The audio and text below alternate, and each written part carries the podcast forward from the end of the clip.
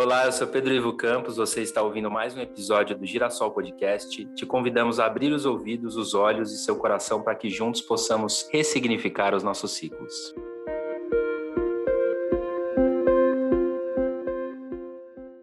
Renascer. Quem já pensou em viver uma segunda vida de maneira diferente, nova ou inesperada? Já pensou em viver em um corpo que não é seu?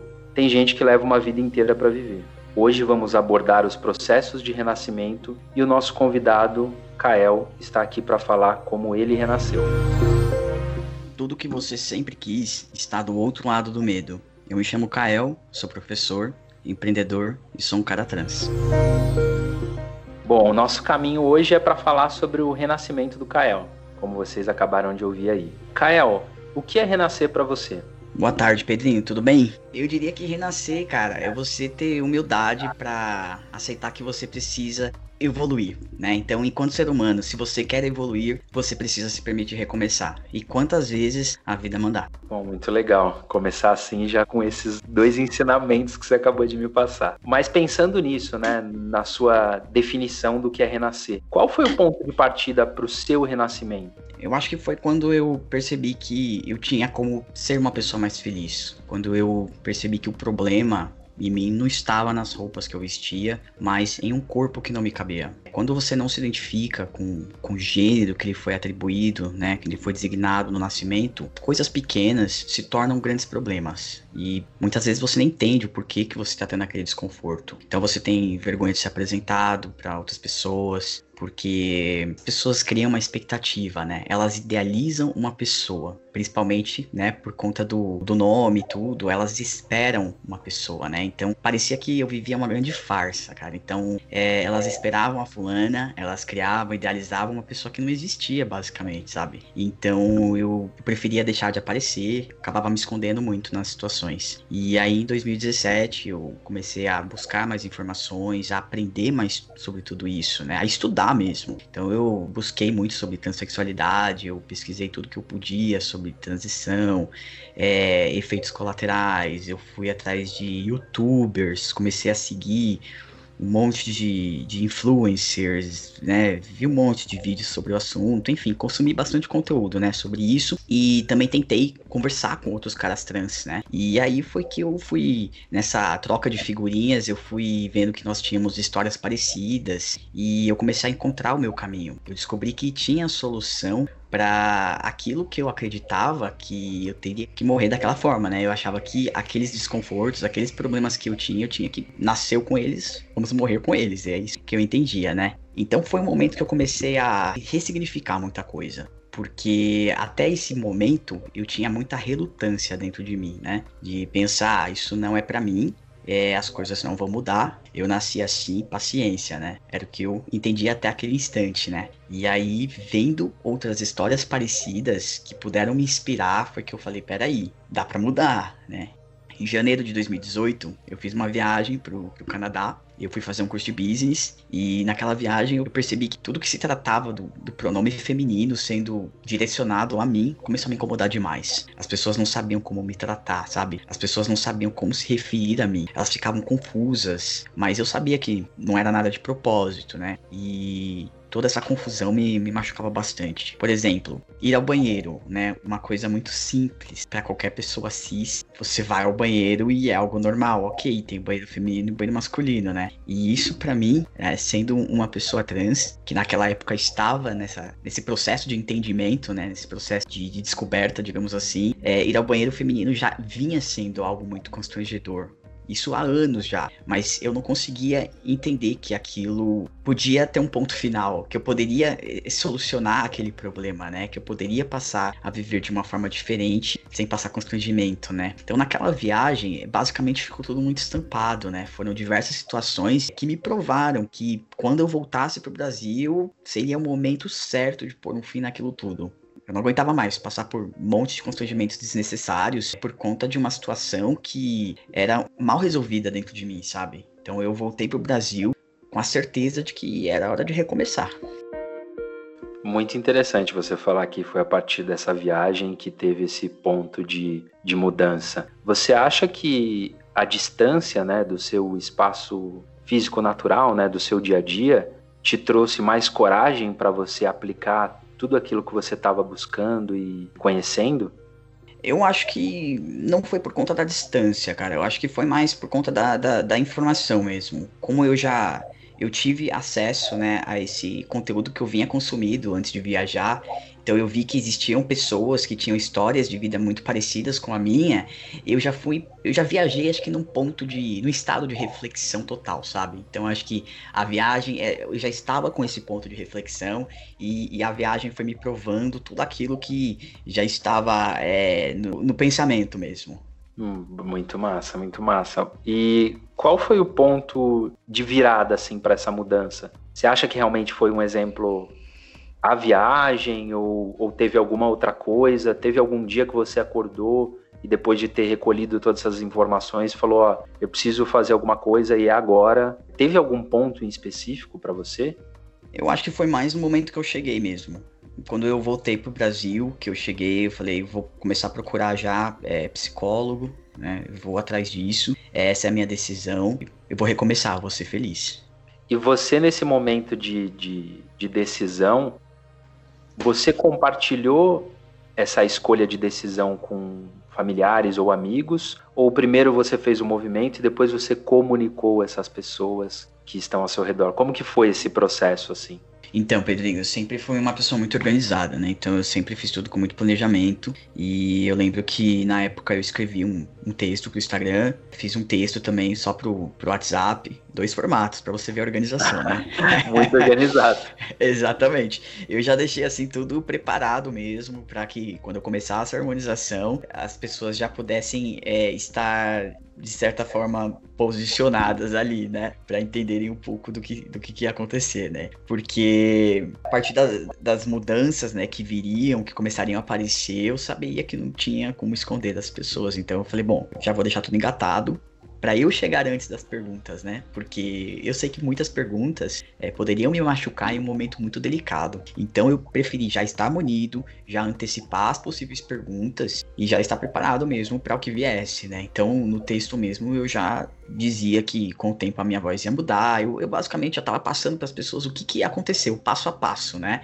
Porque é tudo muito novo, né? Se era novo para mim, imagina para as outras pessoas, né? Então eu falava, ó, oh, gente, vai, eu vou começar a ter barba, eu... mas eu expliquei que tudo que eu tava fazendo era para eu me sentir melhor, para eu ser uma pessoa mais feliz. Mas aí você pode estar falando, ah, mas é, é, o seu corpo, suas regras, enfim, você não deve satisfações para ninguém, você que manda no seu corpo, né? É realmente, mas eu acho que foi uma decisão minha que eu tomei, assim, foi uma forma que eu encontrei de incluir essas pessoas no meu processo de transição, de mostrar confiança para elas, mostrar consideração para elas, né? Para que elas pudessem se sentir como parte de uma confidência minha. E consequentemente, mesmo as pessoas que nem sabiam o que era um homem trans, elas acabavam sentindo uma empatia pelo meu processo, mesmo sem entenderem nada desse processo. Então elas tentavam de alguma forma estarem abertas para me dar suporte também, mesmo que elas não entendessem nada. Então você contou com uma grande rede de apoio aí, né? Ah, sim, com certeza, cara. Eu, eu falo que eu sou muito privilegiado, né? Eu eu tive muito apoio dos amigos, eu tive apoio no trabalho, apoio de psicólogos, e mesmo em relação à minha própria família, né, que não entendia nada disso, é, eles me apoiaram do jeito deles, que foi basicamente ficando na deles, né. Isso foi uma forma de respeito também. Eu não me eu não me recordo, por exemplo, de nenhuma pessoa que tenha simplesmente, ah, tenha dito você, você é um cara trans, então eu, sei lá, tô caindo fora da sua vida, não sou mais seu amigo, não sou mais seu brother. Não aconteceu, né? Eu recebi apoio, assim, até de pessoas mais conservadoras, pessoas de idade, que, na forma delas, colocaram que por ser algo que vinha de mim, elas dariam credibilidade, elas iriam pesquisar sobre o assunto, elas iriam atrás disso, porque elas entendiam que era algo sério, né? Inclusive, uma, uma amiga mesmo que, que é evangélica, outro dia ela veio conversar comigo, né? Ela me chamou para uma conversa e ela falou: Cara, eu, eu mudei a minha forma de enxergar a transexualidade. Porque ela disse que antes dela, dela me conhecer, ela achava que era uma coisa de pessoa que perdida, desorientada, pessoa que não tem estrutura familiar nenhuma, né? E falou que hoje ela pensa completamente diferente.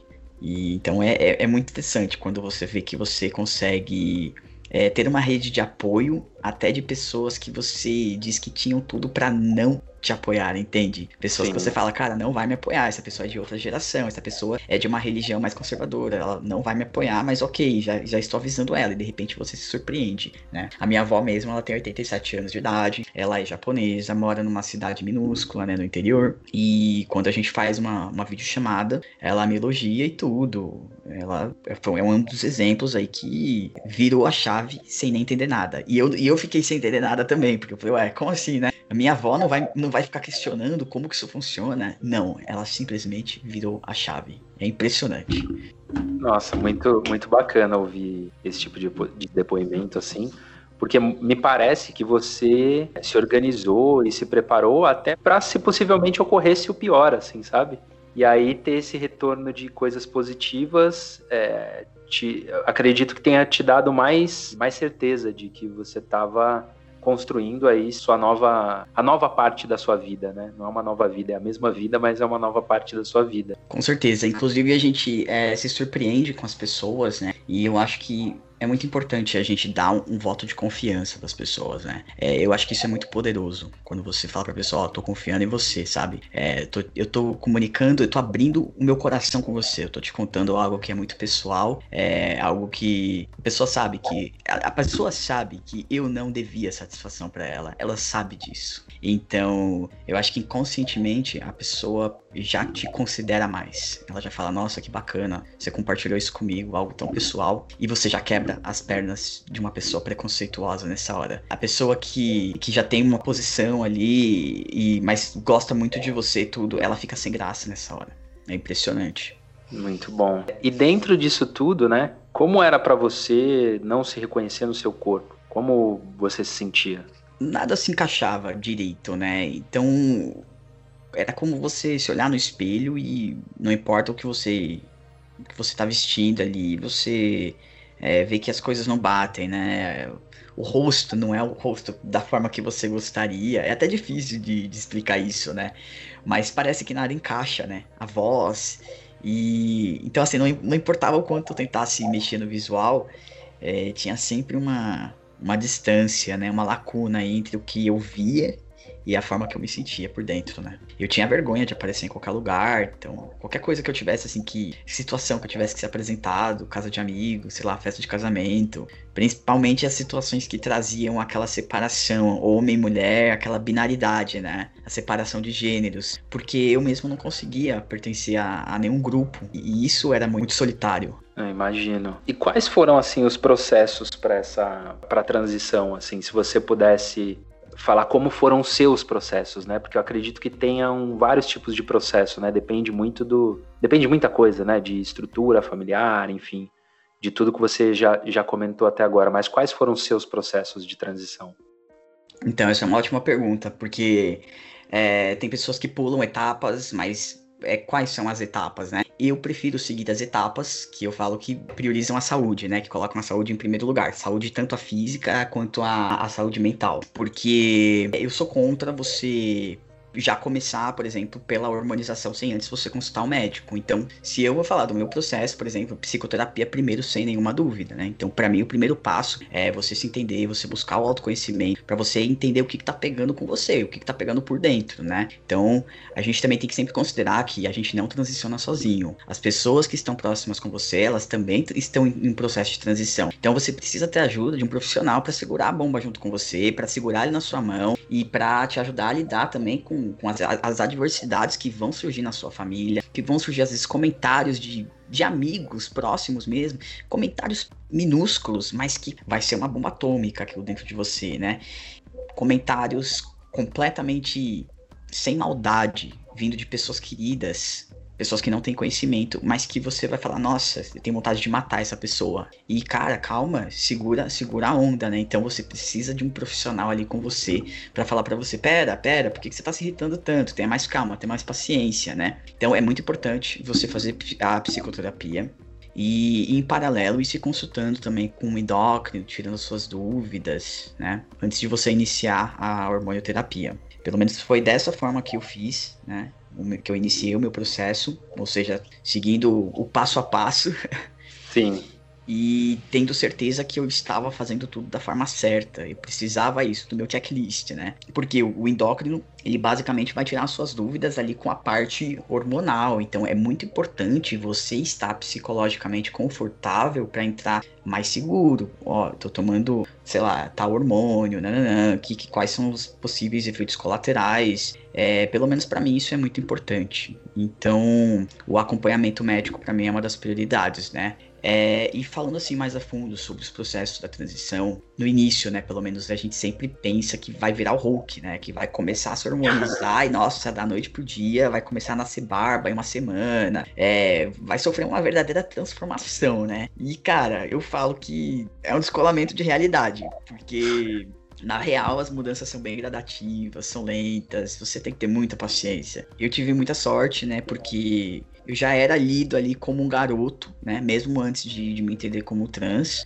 E isso já meio que me favorecia de certa forma, né? Mas eu sei que, infelizmente, muitas pessoas trans não têm essa, essa sorte, né, de poderem ser lidos socialmente da forma que, que eles gostariam, né, da forma que eles realmente se identificam, né, e inclusive pela falta de dinheiro também, né, falta de recursos financeiros, né. Então, se a pessoa não tem dinheiro para fazer uma cirurgia, não tem dinheiro para comprar um, um, hormônio também de, de, de qualidade, enfim, acaba às vezes fazendo automedicação, correndo vários riscos, porque também não tem acesso a profissionais capacitados. Enfim, existe um, um lado dark aí também, né? De, que, que acaba sendo pouco comentado, né? Mas essas pessoas que não conseguem ter essa, esse acesso, é, elas são as que mais sofrem, né? Com a violência nas ruas, é, são vítimas de, de olhares preconceituosos, vítimas da marginalização, desemprego também, né? Porque o preconceito velado é, é muito forte, né? Então, as empresas hoje em dia elas querem é, vestir a camisa LGBT aí por conta dessa nova onda, eu diria, né? Dessa essa moda, né? Virou uma moda, né? Então, as empresas querem, ah, somos modernos, estamos com vocês, sabe? E, e não é bem assim. A gente sabe que o preconceito velado é muito forte. As empresas não, não contratam uma, uma vendedora aí que, que tem a voz grossa calçando 42, entendeu? É aquele, ah, eu não tenho nada contra, mas o que, que os clientes vão pensar? Basicamente isso.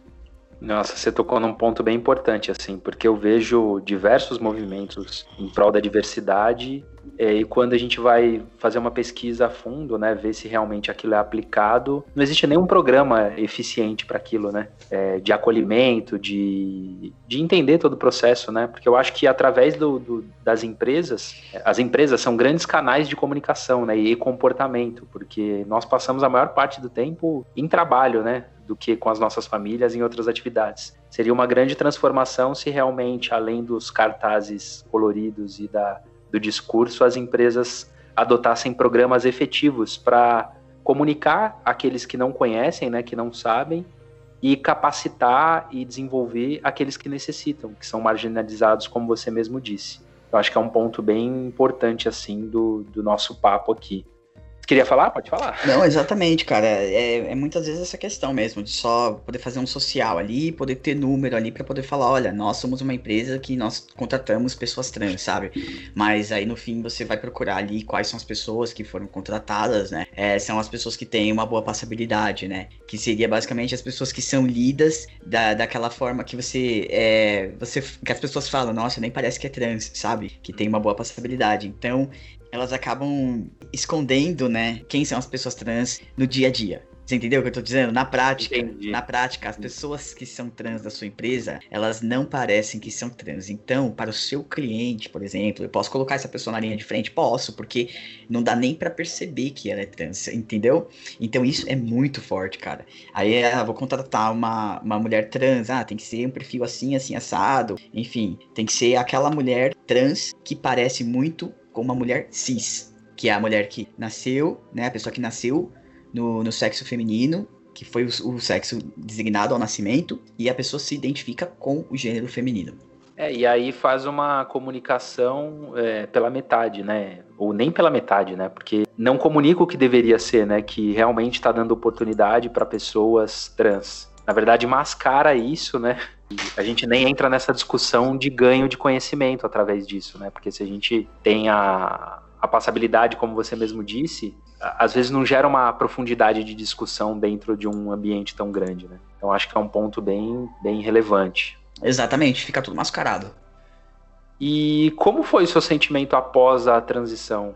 Quer dizer, eu sei que a transição não é um estado final, né? Mas, enfim, como você se sente após a sua transição, assim? Bom, eu diria que é um sentimento de leveza, né? É, é você perceber que algumas roupas vestem melhor do que antes, que a sua voz também encaixa melhor, que você consegue se sentir mais bonito nas fotos. É, eu acho que tudo isso é um ponto muito forte para a questão da, da autoestima, né?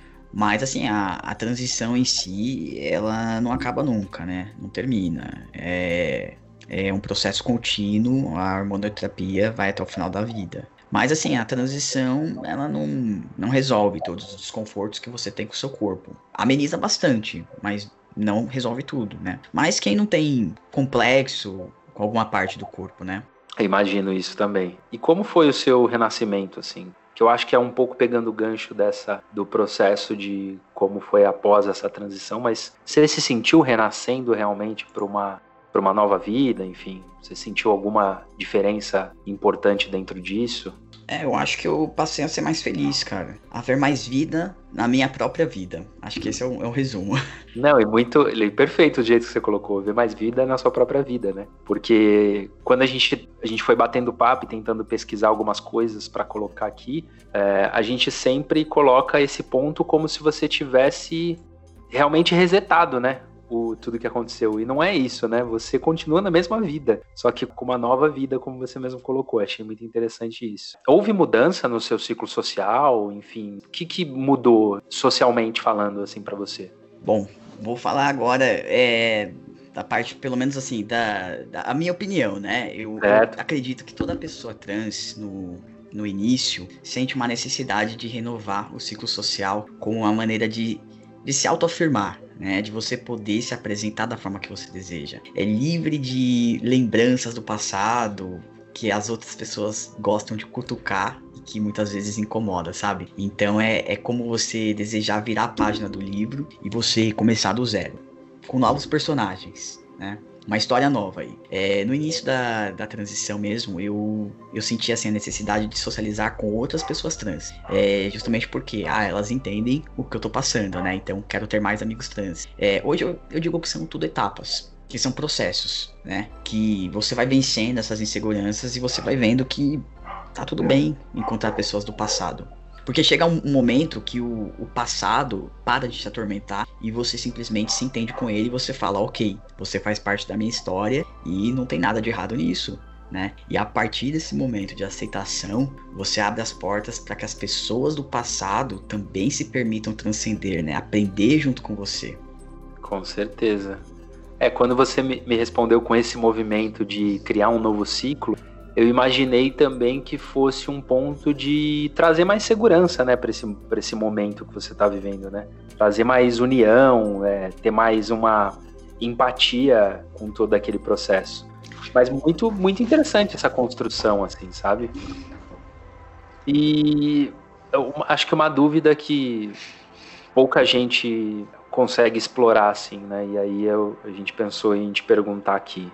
Existe diferença entre homem trans e mulher trans se tratando de uma sociedade como a nossa, que é uma sociedade tão machista, né, tão patriarcal? Qual que é a sua leitura sobre isso?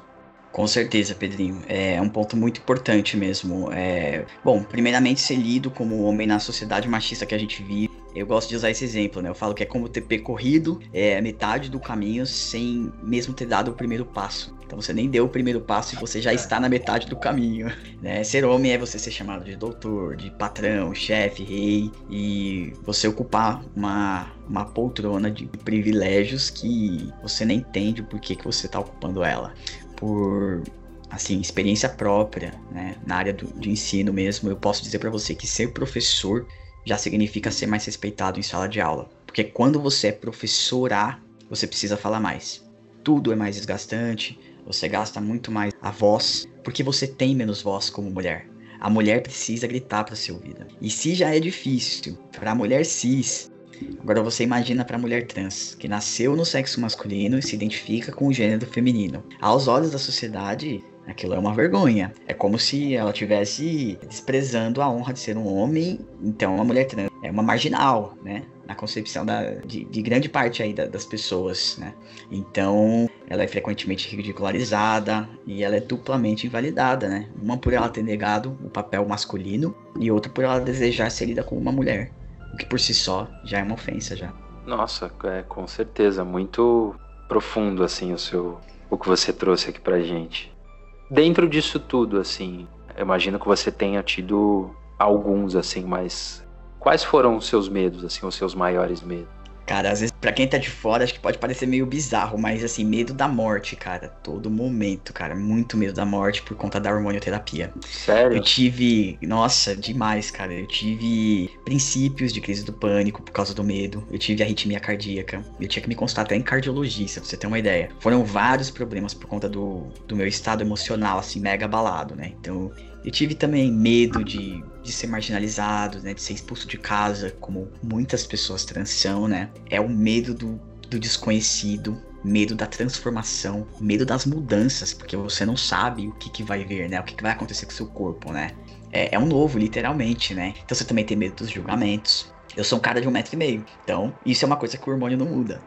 Eu não gosto de futebol, então, será que eu seria aceito no universo masculino? Então, todas essas questões começavam a flutuar na mente, né? E aí? E se? E se, né? Então, assim, eu tive medo até mesmo de que a transição pudesse é, me distanciar das amigas mulheres, que eu teria que ir necessariamente pro clube do bolinha, sabe? Sim. Eu teria que passar da risada de piadas machistas, enfim. É, medo de que a transição pudesse me pressionar a mudar a minha essência de que a transição teria que mudar a minha sensibilidade, a, a minha afinidade, a minha intimidade com as mulheres. Medo de que isso fosse afetado também.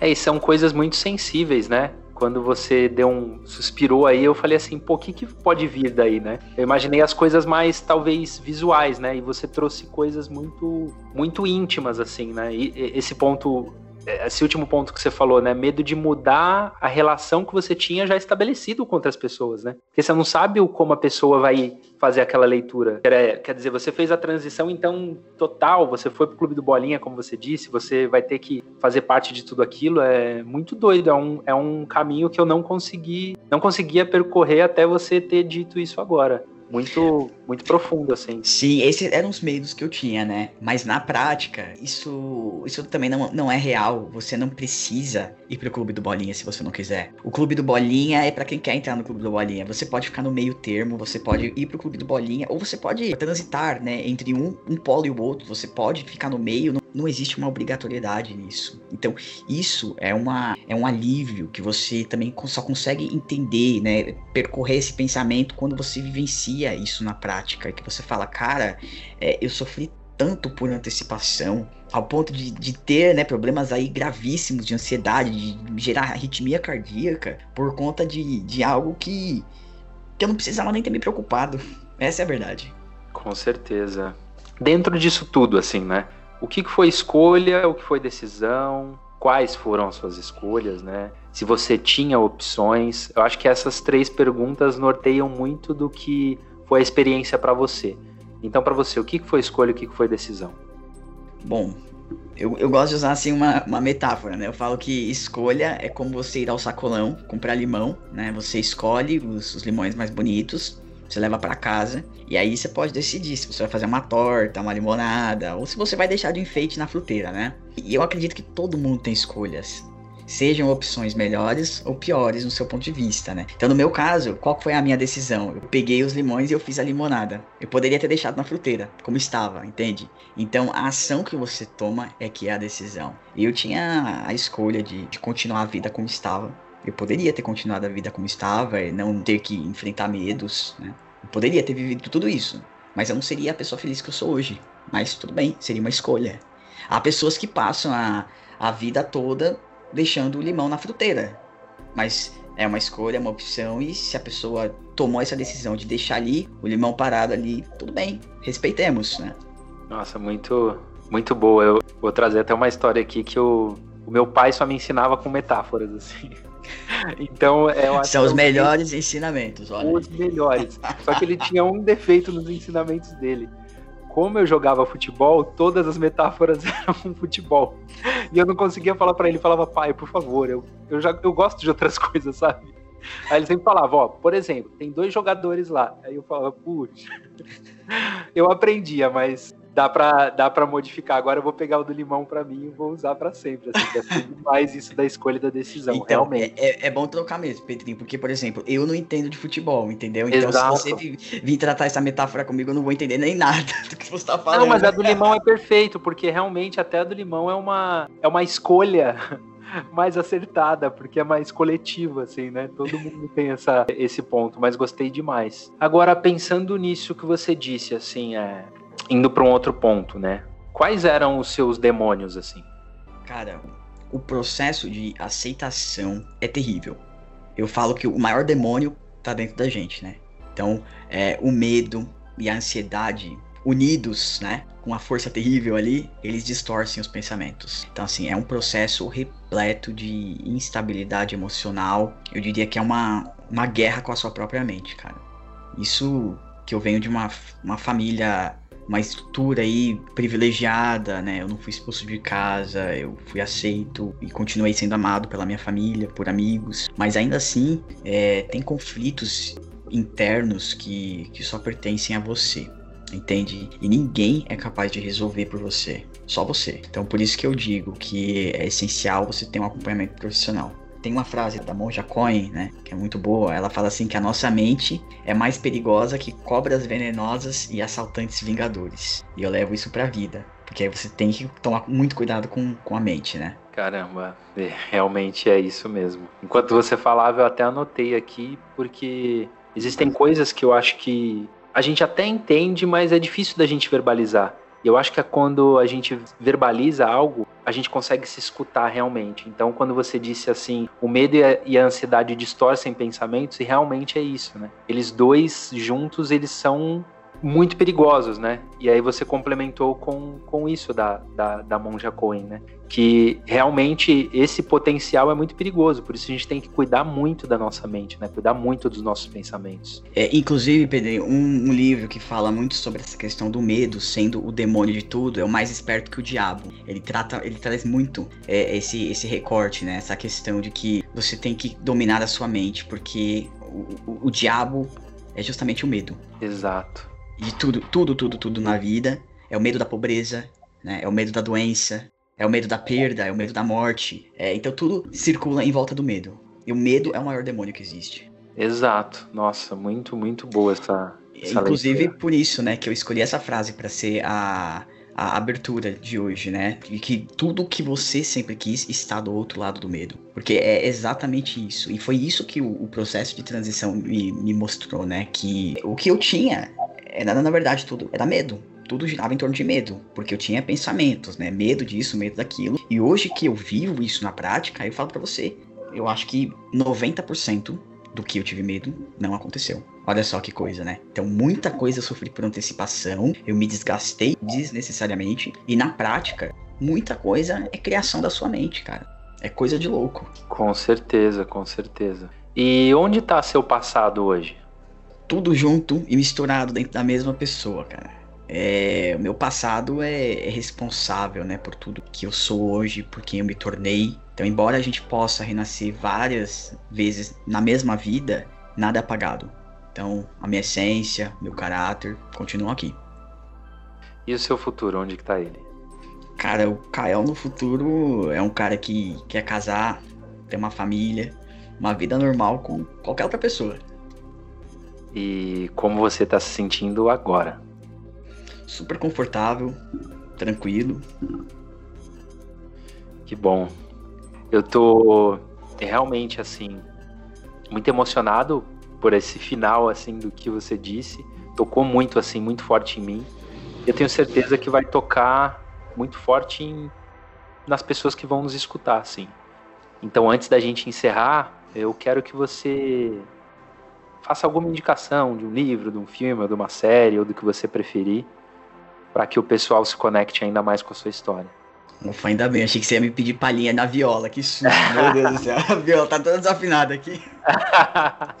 Bom, é uma série que eu acho muito bacana, que tem na Netflix, inclusive, é a série Pose, se, se escreve como P-O-S-E, essa série retrata o cenário LGBT nos anos 80, então é bem bacana aí para quem quiser ter uma ideia melhor aí de tudo isso que a gente falou. Só que imaginar o cenário de tudo isso nos anos 80, né? Era muito, mas muito pior, muito mais pesado. É um livro também que, que eu super recomendo, se chama Uma Viagem Solitária, do John Nery. O John Nery foi o primeiro homem trans a fazer a cirurgia de mudança de sexo no Brasil. Isso em 1977. Então, também é uma época aí super complicada. E, e é isso. Acho que essas, essas duas pedidas aí valem super a pena. Ah, que legal. Bom, gente, é, o bate-papo para mim foi muito, muito, muito produtivo. Aprendi demais. Muito do que o Kael trouxe tocou profundamente em mim. E eu tenho certeza que também vai tocar em vocês. Então a gente agradece demais a gente está no Deezer, no Spotify. Peço para que compartilhem essa história maravilhosa. A gente deixa aqui o nosso muito obrigado. Valeu demais, Kael, por ter aceito o convite, é, por ter dividido sua história. E estamos muito, muito felizes com a sua história dividida aqui conosco, tá? Eu que agradeço, para mim foi uma, foi uma honra aí poder ter essa oportunidade aí de poder servir, poder contribuir aí com este projeto tão incrível e que tomara que ajude aí muitas pessoas. Vai ajudar sim. Valeu, galera. Um beijão, fiquem com Deus, um abraço e até o próximo episódio.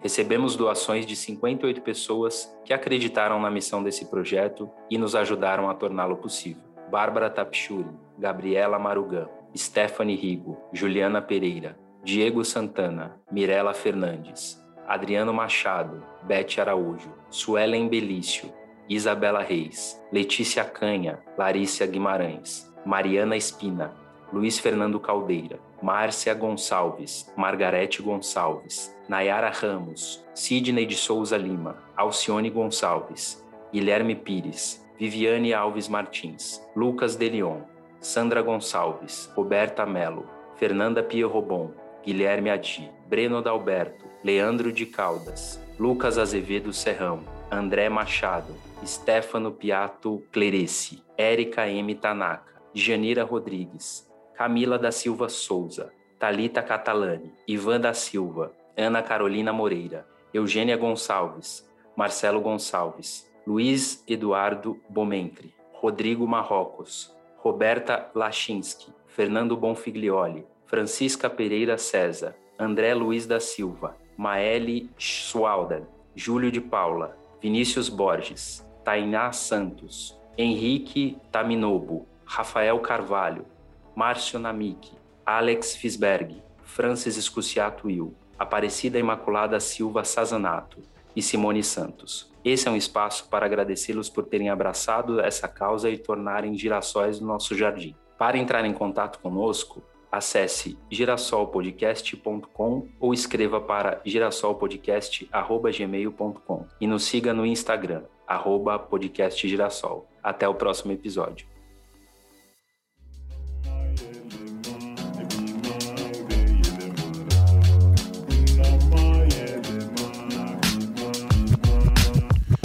Podcast editado por Voz Ativa Produções.